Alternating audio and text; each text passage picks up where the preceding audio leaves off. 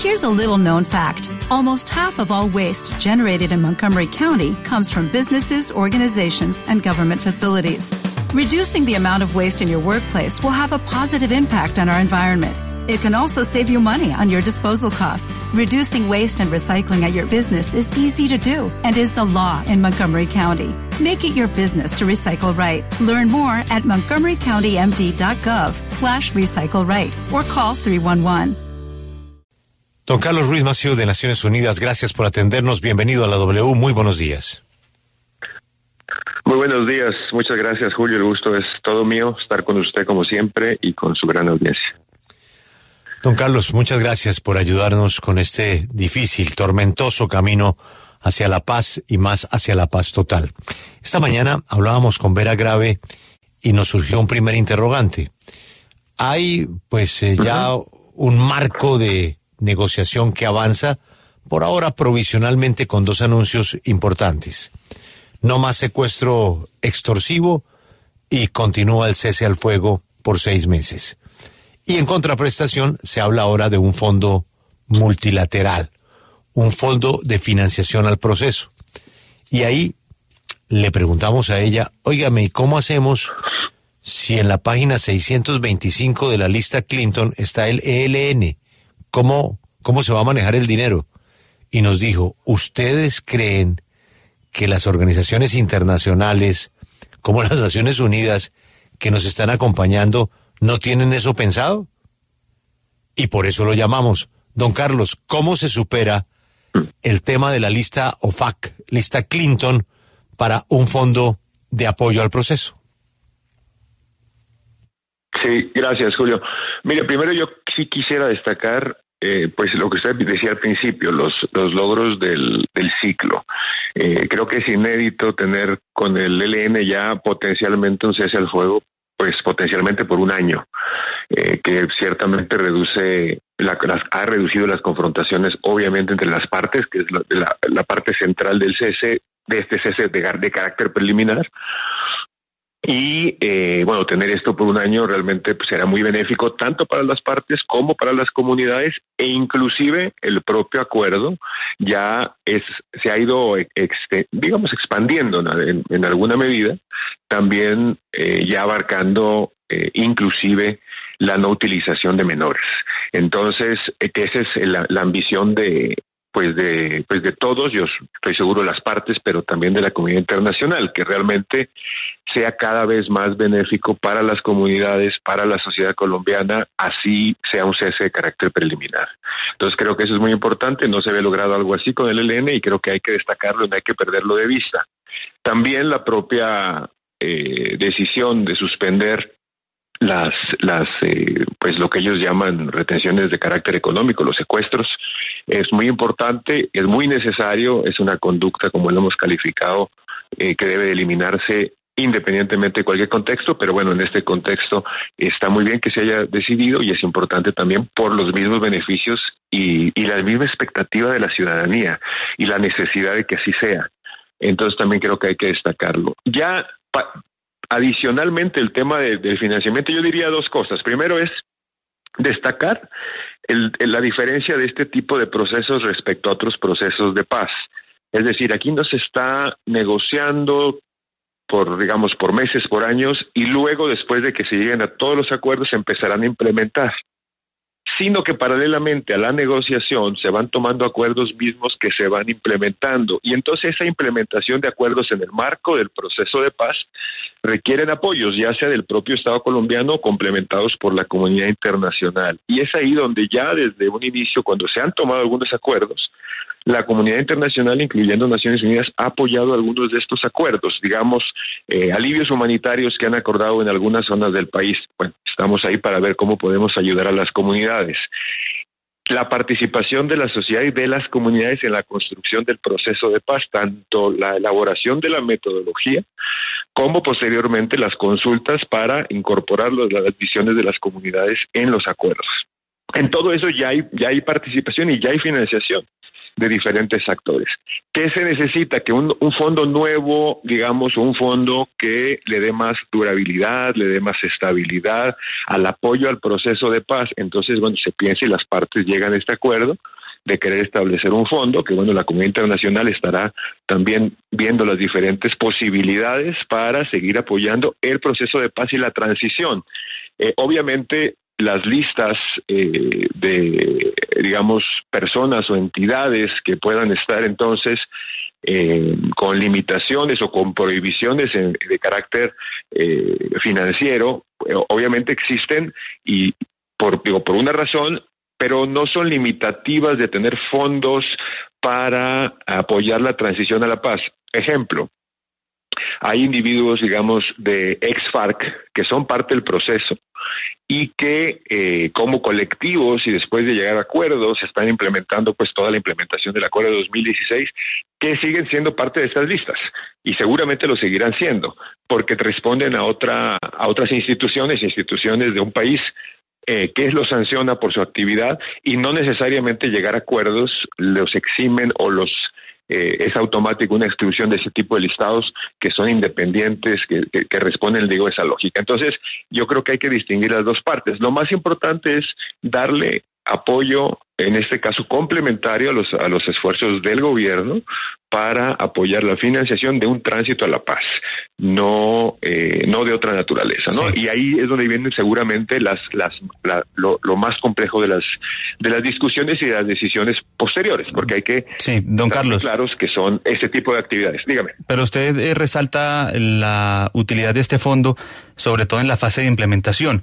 Pero lo cierto es que en el acuerdo ya quedó pactado que en máximo tres meses, a partir de ayer, eh, tiene que estar funcionando este fondo, lo cual ocurriría seguramente con el ELN aún en armas. ¿Ustedes cómo ven que se pueda hacer sostenible este fondo con un grupo guerrillero todavía en armas? Sí, ese es el, digamos que esas son, no, el establecimiento del fondo en sí mismo no es el problemático o digamos el más, lo más complejo. Lo más complejo es la definición de qué actividades pueden financiarse que estén relacionadas a la paz y que no estén relacionadas a las actividades eh, bélicas, digamos, de, de, un grupo que si bien está en cese con el Estado, pues está activo en el territorio. Entonces, evidentemente ahí es donde va a venir las definiciones más específicas porque ni, eh, ni el gobierno eh, ni la comunidad internacional quiere financiar o va a financiar, digamos, actividades de tipo eh, bélico militar o que o, que o que fortalecen digamos a una organización que está en armas no entonces hay que definir cuáles son las actividades que estén completamente ligadas a la paz y que no pueden conllevar una relación con la otra con la otra actividad en este tránsito a la paz y en esta implementación de acuerdos. O sea ya están implementando los acuerdos de las partes.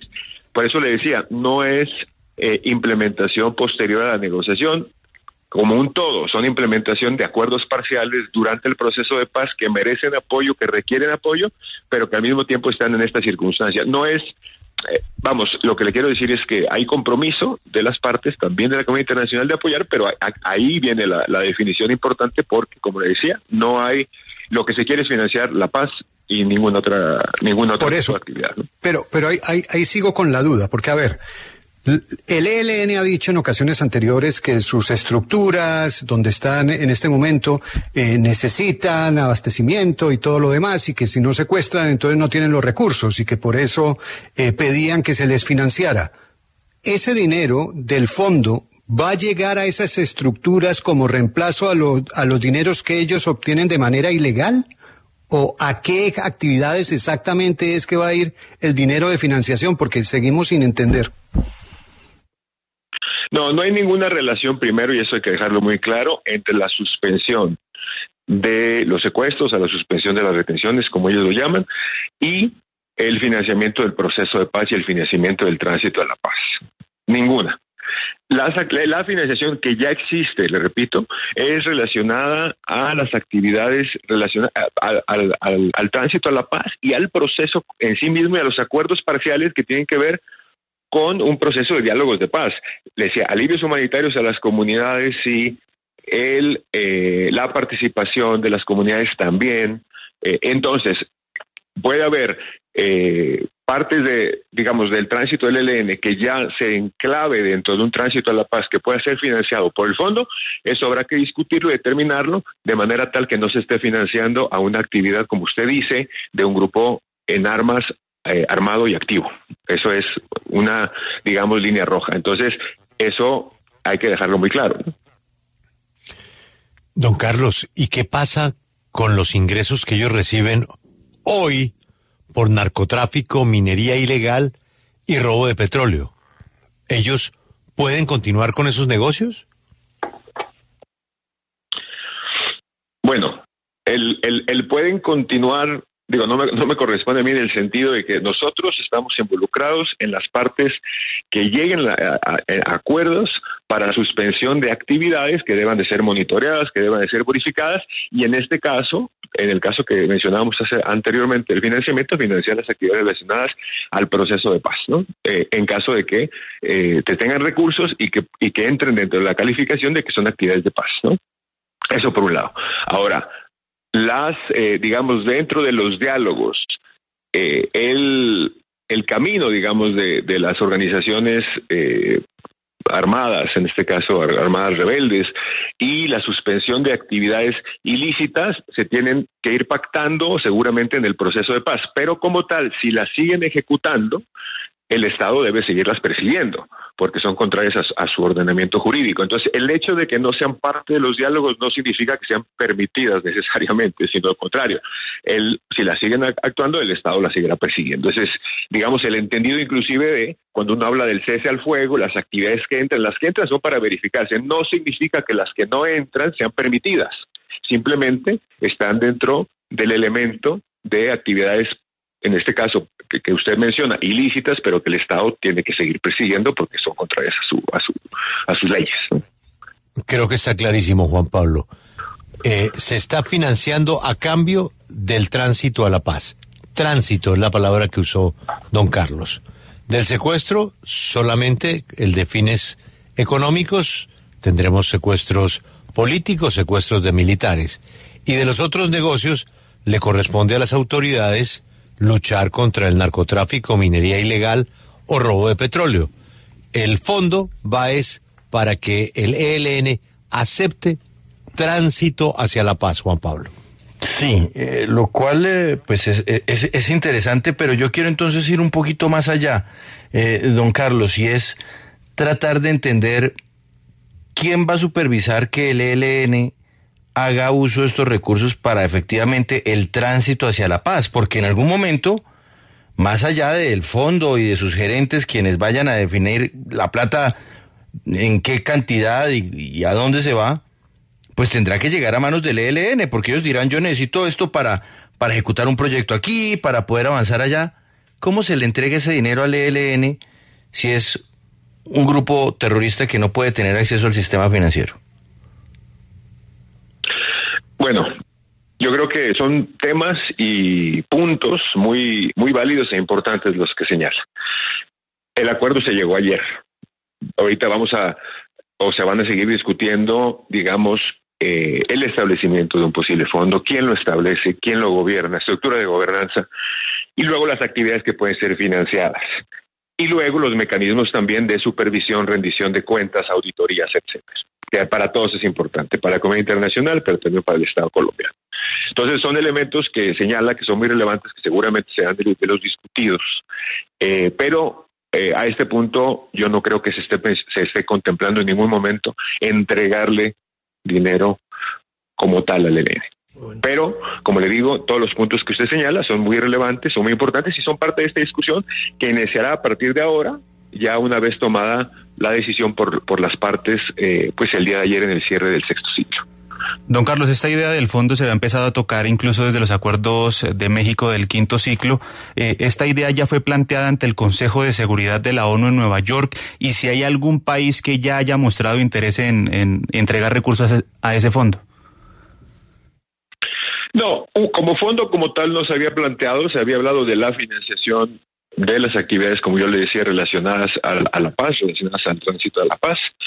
Eh, y estas discusiones se dan no entre miembros de órganos particulares, como puede ser el Consejo de Seguridad, sino entre donantes, entre, entre la comunidad internacional que participa en esto. Y como usted sabe, en la arquitectura de, la, de, la, de los diálogos de paz, particularmente con el ELN, participan varios miembros de la comunidad internacional. Entonces, esta discusión, inclusive cuando se da entre las partes, también, bueno, se consulta a los, a los países, se consulta a los posibles donantes, precisamente para que lo que se llegue a acuerdos sea, digamos, eh, del apetito de la comunidad internacional que contribuye con fondos. Entonces, digamos, esa discusión, dígame, dígame. Sí, eh, es que quiero, quiero algo que usted señaló y que me parece importante resaltar y que usted nos lo aclare. O sea, usted lo que nos dice es que al ELN del Fondo de Financiación no se le va a entregar dinero para que lo administren ellos. O sea, el ELN no va a recibir dinero directamente del Fondo de Financiación. Mire, como le digo, como se tomó la decisión ayer, no, eh, no le puedo adelantar categóricamente tal, pero pues es, es, es muy poco probable que eso suceda. Simplemente, eh, primero, por los mecanismos que yo le comentaba de la importancia de que haya una, eh, un seguimiento, es más que lo mencionaban ustedes, eh, de cómo se van a gastar los recursos, quién los va a gastar, para qué actividades, cómo se monitorea, rendición de cuentas, auditorías, etcétera.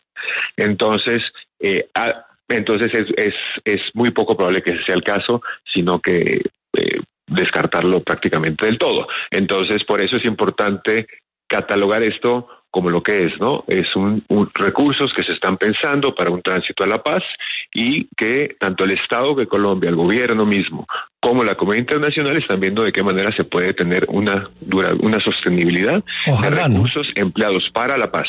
Claro.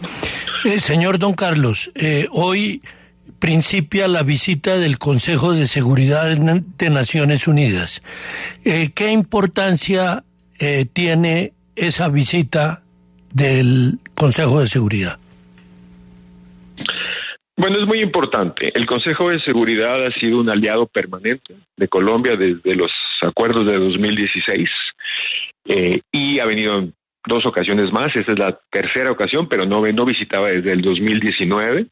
Entonces es muy importante por varios aspectos. Una es para eh, pues seguir mandando este mensaje de estímulo a Colombia para, para que siga el camino eh, de implementación de los acuerdos de paz, de la búsqueda de consolidación de la paz.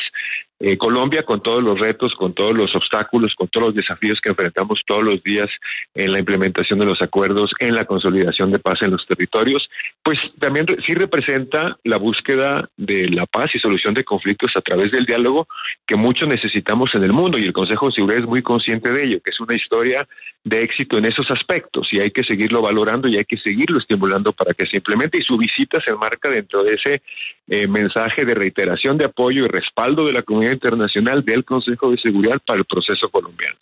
Y al mismo tiempo le sirve al Consejo de Seguridad para evaluar de primera mano cómo avanzan eh, los, la implementación de los acuerdos de 2016, más los otros diálogos de paz que se están dando actualmente y que el Consejo de Seguridad eh, de una u otra manera también sigue respaldando. En el tema del ELN tenemos mandato como misión de verificación de, el, de, ser parte del mecanismo de verificación de cese al fuego, por ejemplo.